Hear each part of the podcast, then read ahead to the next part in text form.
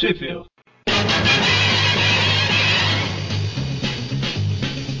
Spider-Man, Spider-Man, does whatever a spider can. Spins a web. Bem-vindos a mais um Tweet View, eu sou o Vic. E eu sou o Magara. E eu sou o Mônio. E hoje, antes de qualquer coisa, feliz dia. Tem criança que ouve o programa? Não, não né, cara? Posso mudar a pergunta? Tem alguém que ouve o programa? Pois é, era o que eu ia perguntar. Tem, tem. É, ultimamente tem mais gente que ouve o programa, apesar de pouca gente comentar e tal, que é o normal, né? Tem. Aumentou um pouco o número de ouvintes nossos. Ouvintes, comentem, eu quero saber que vocês existem. Mande e-mail, né? Quem sabe tem uma sessão de carta. Carta não, né? Leitura de e-mails aí depois de um tempo. Ah, eu acho legal mandar carta também. Mande carta, caixa postal, né? Falando em caixa postal, agora a gente tem. Quem sabe o pessoal não consegue comentar, mas manda carta. Ou algum presente pra gente aí, tem aquele esqueminha de mandar como carta social, não tem? Colo- Colocar carta social no envelope é mais barato. Ela vem, ela vem com uma gravatinha assim. Isso, borboleta. Bem elegante. Então, se alguém É. tá interessado, a caixa postal é a 56057, São Paulo, SP, CEP 03962-970. Isso vai estar no post aí também. Aí você me manda. Né? Ai meu Deus, se chegar uma eu vou achar o máximo. Tá. O Magaren, é, é, você passou a caixa postal pro pessoal mandar presente de dia do criança pra gente? É, Não, porque o dia da criança é hoje. Ah. Eu aceito o presente atrasado. Não, e também, e eu, e eu aceito falar que revista em quadrinho é coisa de criança, tá? Pode me mandar presente. Mas então, hoje a gente vai falar sobre a revista The Amazing Spider-Man 32, que continua a história da semana passada, né? Que Né? Pensou se a história não terminasse nunca? ela terminou com Tia May tá no hospital, né, internada por causa do ela entrou, ela teve um problema de saúde lá, tal, por causa do, do sangue. Não, não se sabe ainda. Ah, verdade. Termina com esse mistério. Oh meu Deus, o que, que está matando a pobre velhinha imortal? Isso, verdade.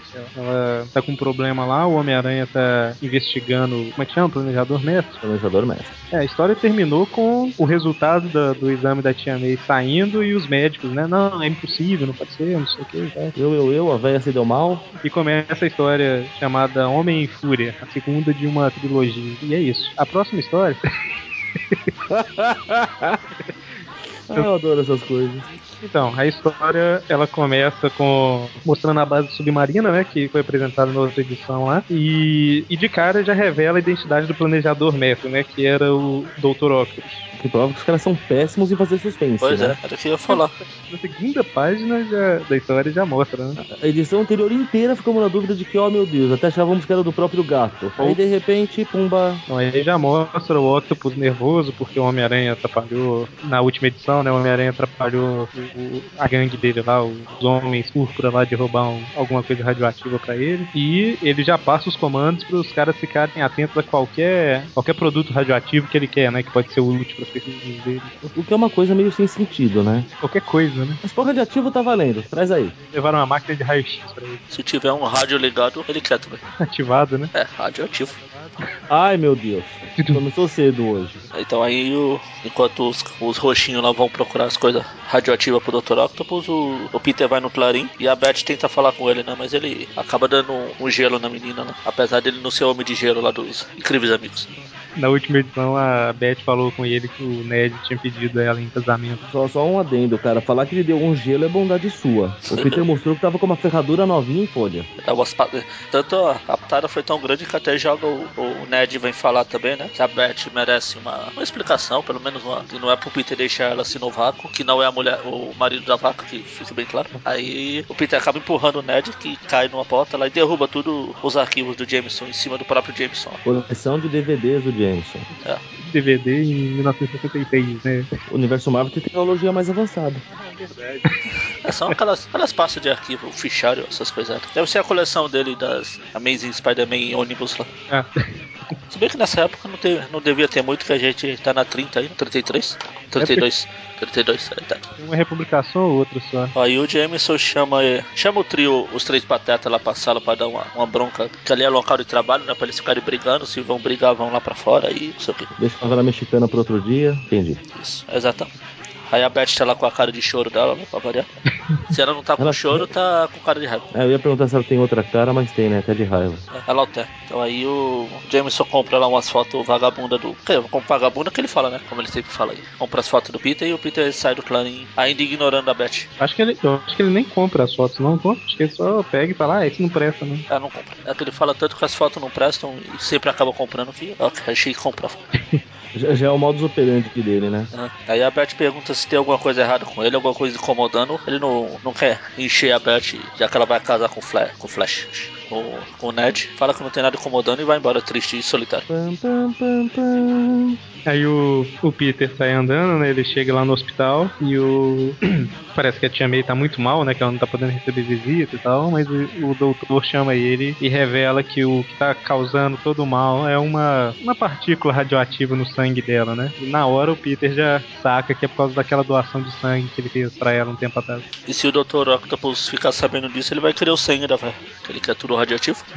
Detalhe, na biblioteca histórica Marvel aqui, o Fernando Lopes, que é o nome do editor, Isso. Ele falou que é um troféu catapiolho pra quem descobrir em qual edição que foi que o Homem-Aranha doou o sangue pra Tia May. Qual que foi? Fala direito, pô. Leia o que tá escrito. Ah, sim.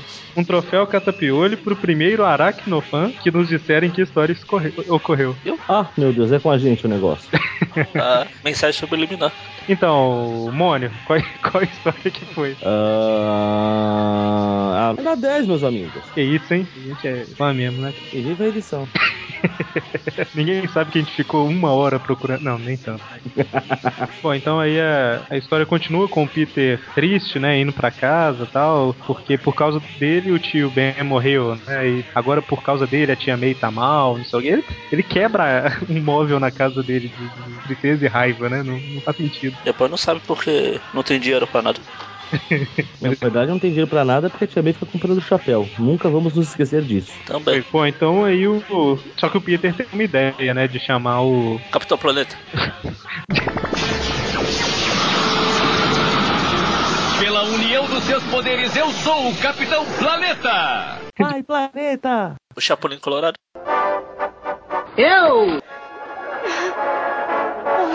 Não, a gente procurar o único cara que mexe com. a- Na verdade, o único especialista. Calma aí, eu não entendi porque que ele procura o Connors, não. É o único especialista nesse campo. O Connors não usava nada relacionado a partículas radioativas, não? Usava? Então, no, pra mim não fala que é o único, fala que é um especialista. Nesse campo. Mas que campo que ele tá falando? No campo da Flórida. Acho que no campo. eu vou falar uma besteira aqui no campo de sa- sanguinidade lá, que eu esqueci como que é.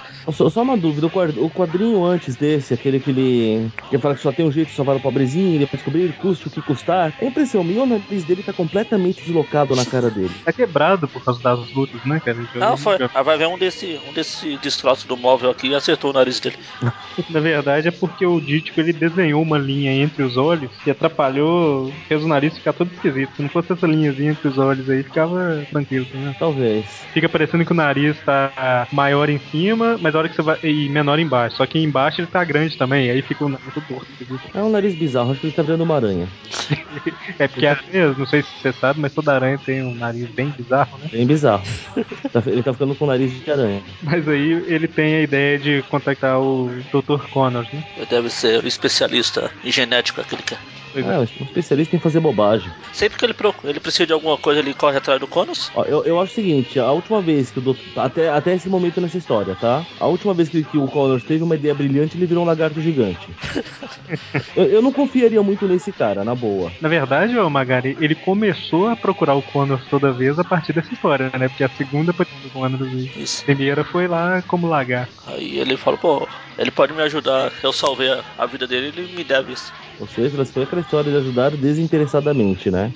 Já sabem, crianças, se o Homem-Aranha salvar sua vida, ele vai cobrar depois. Por falar em cobrar, a conta de telefone do Peter deve ter vindo gigante, que ele liga pra um monte de lugar aqui. Como é? Ele se mudou? Olha, aonde tá? Em Nova York? Aonde? Descobre que é na casa ao lado. Na verdade, ele não liga pro Connors porque ele vai ajudar já que ele ajudou, né? Ele liga porque ele quer ajuda. né? Não, essa, essa parte de já que ele ajudou é. Sou eu lendo as entrelinhas. Ah, sim. Aí ele, o Peter passa no, no laboratório lá do hospital que a tia May tá internada e, e rouba lá o, o- a, a moto de sangue da tia dele, né? Pra poder levar pro Connors e segue pro laboratório do Connors lá. Não Vai, sei, é, vai pedir, vai pedir pro Conan dar uma mão pra ele. Parararara. Coitado do Connors. Ô, Mônio, esse aqui é o Dr. Connors. Esse loiro? É, não, esse loiro. Na minha revista aqui ele tá loiro. Oh meu Deus, é um clone. É porque você não conhece ele na história do que ele apareceu, você não tava aqui. Ah. Tava na Flórida. Verdade, você foi lá procurar ele na Flórida e ele veio pra Nova York. Pois é. Na Ele verdade, já era loiro lá? Não. Ah, então ele tingiu o cabelo, isso. Saiu fugido da Flórida. Ah, talvez, ele deve ter aprontado alguma coisa por lá. Pronto, ele virou um lagarto gigante. afinal, você ser um lagarto gigante não deve ser visto com bom olhos pelos vizinhos. Pô, se vê que os vizinhos deles eram outros lagartos, então. morava isolado no meio do pântano, né, cara? Um lugarzinho agradável pra viver, né? Então, aí o loiro aqui, o que não é loiro. O legal é o Stan, a narração do Stan, que quando o Aranha sai do prédio lá do hospital, no outro quadrinho ele chega no, no laboratório do Connors. Aí o Stanley, como narrador, fala aqui: E após uma estonteante jornada sobre os telhados da cidade com a agilidade de um aranha. Por que que é interessante mesmo? Não, não é interessante, é uma simples viagem de um lugar pro outro. Stanley faz parecer uma coisa épica. Ah, sim. Uma estonteante jornada. Emocionante viagem pelos telhados, desviando dos pombos. Ele deve ter passado de cabeça pra baixo em alguns telhados e ficou tonto, né? Ponteante. Então aí o, É. o Aranha chega e pergunta se o Connors lembra dele. Não sei porquê, mas se eu conhecesse alguém que se veste como um aranha, eu não ia esquecer dele tão fácil assim. O problema é que você nunca vai ter certeza se é a mesma pessoa. É. Ou seja, a resposta não, não tem sentido nenhum, né? Então, sei. Connors, lembra de mim? Sei lá, não conheço tua cara. E não sei como nessa edição que o Moni tá lendo aí, o Aranha lembra do Connors. Ué, mas você não era loiro da outra vez. Aí o Homem-Aranha ele entrega a amostra de sangue pro Connors, né? Fala que tá precisando de uma ajuda e tal, e o Connors se prontifica a ajudar ele. Aí, o, numa análise rápida lá, ele, ele fala que tem um, um soro, né, lá na costa oeste, chamado ISO 36, que talvez possa ajudar, né? Mas custa caro e tal. Aí o Homem-Aranha fala que não importa o preço e tal, pode pedir que ele vai arrumar o dinheiro e vai, vai pagar. Você vai me desculpar, mas o meu aqui é claramente 150-36. 150? 150, é claro isso. Aqui tá isso. Eu acho que até faz mais sentido chamar ISO 36. 150-36 não faz muito sentido, na minha opinião. Deixa eu ver aqui no originálico. É ISO, é ISO mesmo. Ou É, seja, é a, a minha revistinha aqui comeu bola bonita. É, ou o ISO tá parecendo 150, né? Não, não, é, é claramente um 150. Eu vou, eu vou, vou dar um print pros senhores. Aí se o Eric não esquecer, vai estar no post. Então, aí o Homem-Aranha ele sai, ele vai pra casa, né? Junta microscópio e vários outros equipamentos dele que valem algum dinheiro e penhora lá pra conseguir grana, né? Aí ele volta pro laboratório do, do Connors, né? Com, com o dinheiro, ajuda ele lá, ajuda ele a fazer as coisas, né? E nesse meio tempo, o- os capangas lá do Dr. Octopus descobrem, né? Que tá tendo um carregamento de ISO 36 a caminho de Nova York e tal. E o Octopus fala pra eles interceptarem e roubarem. Por algum motivo, né? Se tem alguma coisa radioativa, o Octopus quer. É, só rapidamente, o Aranha resolve ajudar o Connors porque acha que três braços funcionam melhor que um braço. É mais rápido, né? E se fosse naquela época dos seis braços lá, era mais rápido ainda. Na hora que o doutor aqui. Não sei nem se é doutor. O cara tá levando o, baldezinho aqui com o isótopo, os roxinhos chegam lá. Pra quê? Só porque o negócio vale milhões e é radioativo? Aí ele, os, o roxinho chega, nocateia, dá um catiripapo no cara e, e foge com o 150 e 36 lá do, do Mônio. E imediatamente o cara liga lá pro Connors, né? E como o Homem-Aranha tá do lado, ele já ouve o que aconteceu e parte atrás dos caras pra, pra recuperar o, o isótopo. Mesmo porque o Aranha tem audição proporcional de uma aranha, né? Na verdade, é porque o. Nessa, nesse caso aqui tem, a, tem uma desculpa. Ah, sei, o Connors repete em voz alta. Pois é. O bom é que essa Mas imagem que o Mônio mandou já, dá, já serve pro 150 lá e pra mostrar o Connors loiro. Sou um O Connors, profissional, amigo. Eu já bato dois coelhos com uma caixa d'água só. o Connors se- super saiyajin aqui. Com um saco na cabeça, né, mano? Dois coelhos e uma, uma caixa d'água só. Exatamente. Não, não entendi a referência. Pois é, eu também tava- ia perguntar, o que tem a ver o saco na cabeça? Você lembra onde você leu Dois Coelhos numa Caixa d'Água só? Ah, Essa piada é antiga, na verdade, mas onde? Uma revista do Homem-Aranha, que ele tá sem uniforme, com um saco na cabeça, lutando contra a coelha branca. Ah, meu Deus, o Homem Vergonha ataca novamente. Aí ele fala que vai matar dois coelhos com uma caixa d'água só. Tá no Tweepcast lá dos inimigos mais Eu, ri- eu rio tanto com aquela história, essa história é tão boa. Bom, então o Homem-Aranha ele passa pelo no Clarim Diário, né? pra- procurando o Foswell, porque provavelmente o Foswell tem alguma informação, né? Já que ele, ele era um, um cara envolvido no mundo do crime e tal, lá no início. E o Foswell tá aqui com a gravata borboleta. Detalhe que ele passa no Clarim, o Foswell já saiu, né? Só que ele, ele tinha acabado de sair. Aí o Homem-Aranha vê ele na rua, agarra o cara no bom sentido. Ah, meu Deus, assim na frente de todo mundo, em plena década de 60? Pois é, ele, ele agarra o cara na rua, né? Ele tá se balançando na teia e leva ele pra cima de um prédio, né? Pra pedir ajuda lá, pra ele. Ele fala que pra ele ajudar ele, que se ele encontrar o planejador mestre lá e tal, ele vai dar o furo de reportagem pro. Ou seja, ele agarra o cara no meio da rua e fala que se o cara der, é, se o cara falar pra ele, ele vai dar, vai dar pro cara, o foro pro cara. É, o furo de reportagem pro cara. Meu Deus. Nossa, E detalhe que aí ele vai embora e deixa o Foswell no telhado, né? é, é muito sacanagem. Troll Aranha. Então, voltando de novo, só um pouquinho, quando o Aranha vai lá no Clarim lá, que ele encontra a Beth, a Beth tá lá, né? Não sei se a gente chegou a citar. A Beth tá com uma pose assim que parece que lembrou aquele. o Gollum do Senhor dos Anéis lá. My Precious. My precious. Eu pensei a mesma coisa. Então o Homem-Aranha ele pede ajuda do Foswell, e, mas é, enquanto isso, né? Enquanto o Foswell faz as Tem- pesquisas Enquanto lá, o Foswell tenta descer do telhado lá. o Homem-Aranha fica maluco, né? Invade vários lugares na cidade que ele sabe que tem criminoso, procurando informações sobre o planejador mestre, né? O povo até começa a falar que o Homem-Aranha tá maluco, tá louco, não sei o que e tal. Ele arranca uma escada aqui que os caras estão subindo. né? joga um carro em cima da numa parede. Não, não, não à toa, o título da história é Homem Fúria. Pois é. Ele poderia ser interpretado pelo Michael Douglas aqui. Então ele, depois de vários interrogatórios lá em vários lugares, ele percebe que o povo não tá sabendo nada, né? E Aí ele encontra um lugar vazio lá, mas como o sentido de aranha dele disparou, deve ter alguma coisa escondida lá. Ele acha um, alça- um alçapão que leva pra uma catacumba. É, E sabe por que o sentido disparou, né? por? Porque o alçapão estava ameaçando atacar ele. É, Sim. De novo, né, cara? Deixa eu ver, eu tô andando aqui, esse galpão tá vazio. Opa, calma aí, meu sentido de aranha fala que tem um alçapão aqui. Como assim? Ele ainda fala algo debaixo do piso causou a reação. Pode ser um alçapão. Então, É pros caras. Não, na verdade, ele fala que os caras estavam logo aba- abaixo lá, mas ele teve que descer uma escada e tal, andar até chegar lá. E ainda siga a filosofia, mesmo que estivesse num. Se não tá ameaçando ele, não tem por que disparar, mas. Não, sim, claro. É, apesar que ele usou pra, pra CSI lá, né? Então, deixa. É a desculpa que pro que o Stan Lee e o Ditko usavam toda vez que ele precisava achar alguma coisa. Ou se sentido de aranha só não presta pra avisar ele de perigo. De resto, Pois é, ele carrega. Como não? Ele até avisou que o duende era perigoso e encontrava-se em algum lugar na cidade. mas não avisou que o doente estava em cima dele e ataca ele um segundo depois.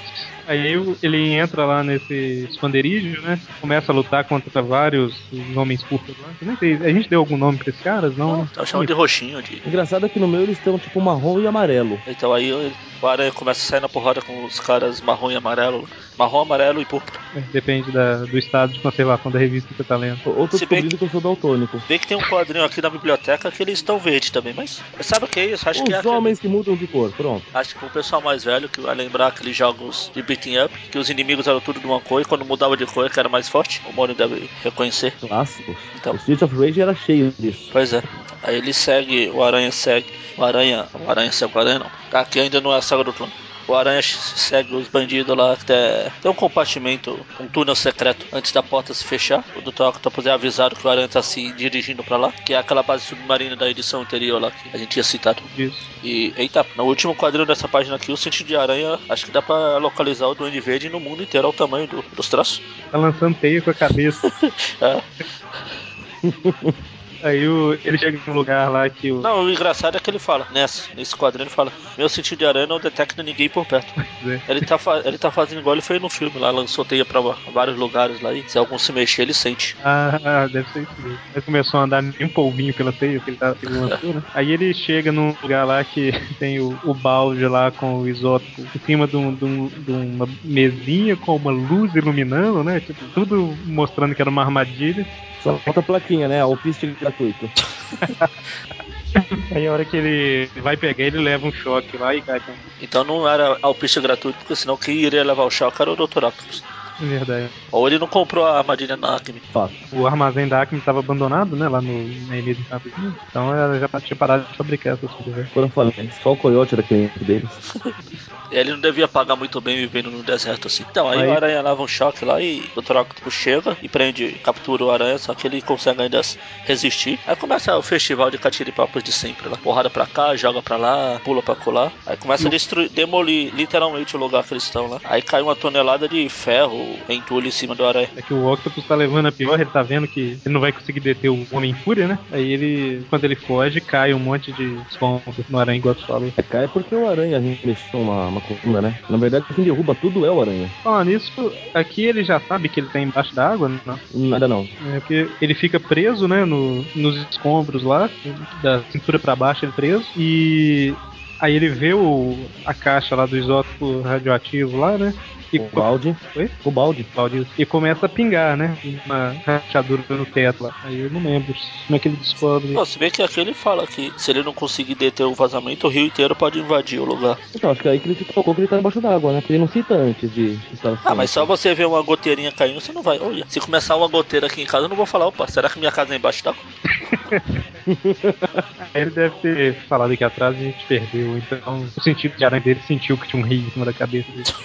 Bom, aí ele vê que ele tá preso, né? Ele não consegue mexer. Ele fala que não consegue mexer nem um centímetro lá do, dos escombros. É porque além dos en- entulhos que caem, vem um pedaço maior de ferro, que ele até cita que é, deve ser mais pesado que uma locomotiva e cair praticamente em cima dele, deixando só os braços dele livres, assim, se ele poder se levantar. E aí a história mostra a Tia May. Na verdade, nessa hora a música começa a ficar meio tensa, né? Igual final de episódio. Mostra uma cena da Tia May no hospital, murmurando o nome do Peter. Uma cena do, do Connors pensando, não, se ele não voltar com o isótopo logo, não vai adiantar nada, quê. Uma cena dos homens púrpura, marrom, amarelo, não sei, é, falando, né? Nah, eles estão lutando lá dentro e tal. É, mesmo que o Homem-Aranha vença, a gente pega ele fora e tal. E termina com a música aumentando o volume e o Homem-Aranha embaixo dos escombros admitindo a derrota que ele falhou. Ah, Aí veio o Stan chamando a atenção pra história da próxima edição e fim. Engraçado que tem fim aqui, tinha que ser a agora que tem que ser a continuação, eles colocam fim. Aí termina aí. Então, a história é legal, cara. História é bacana. É um dos mais clássicos, como fala. Então, essa história, ela continua na semana que vem, né? Igual a gente comentou. E aqui no Brasil ela foi publicada no Almanac do Homem-Aranha, lá pela Ebal, em 71, cinco anos depois que ela saiu lá nos Estados Unidos. É, saiu também na Homem-Aranha 14 da Block, em 76. Na Homem-Aranha 19 da Abril, na época do formatinho lá em 85. Spider-Man Collection 8 da Abril em 96. E também saiu na Biblioteca Histórica Marvel Homem-Aranha número 4 da Panini. O Mônio ganhou é o cateolho nela. Viva eu! Poxa, Ganhou mais ou menos, né, Mônio? Ganhou por consideração nossa aqui, que o Lopes, nem, o Fernando Lopes nem deve ouvir o programa. Claro ah, que mano, houve. eu vou ligar pra ele Claro cobrando. Ele até falou, citou o Aracnofan aqui. Ah, verdade. É, Bom, então a história continua na semana que vem com o, o último capítulo né, O último capítulo do Tweep View. Oh, não, não, é, da- é na história. da história. o fim da trilogia. Terceira parte da trilogia de três. Três histórias. Então até a semana que vem. É, sem piadinhas hoje que eu tô triste porque vai ser o capítulo final. Tá bom. Just in time. Spider-Man, Spider-Man, friendly neighborhood Spider-Man. And fame, he's ignored. Action is his reward to him. Life is a great big bang. Wherever there's a hang, you'll find a Spider-Man.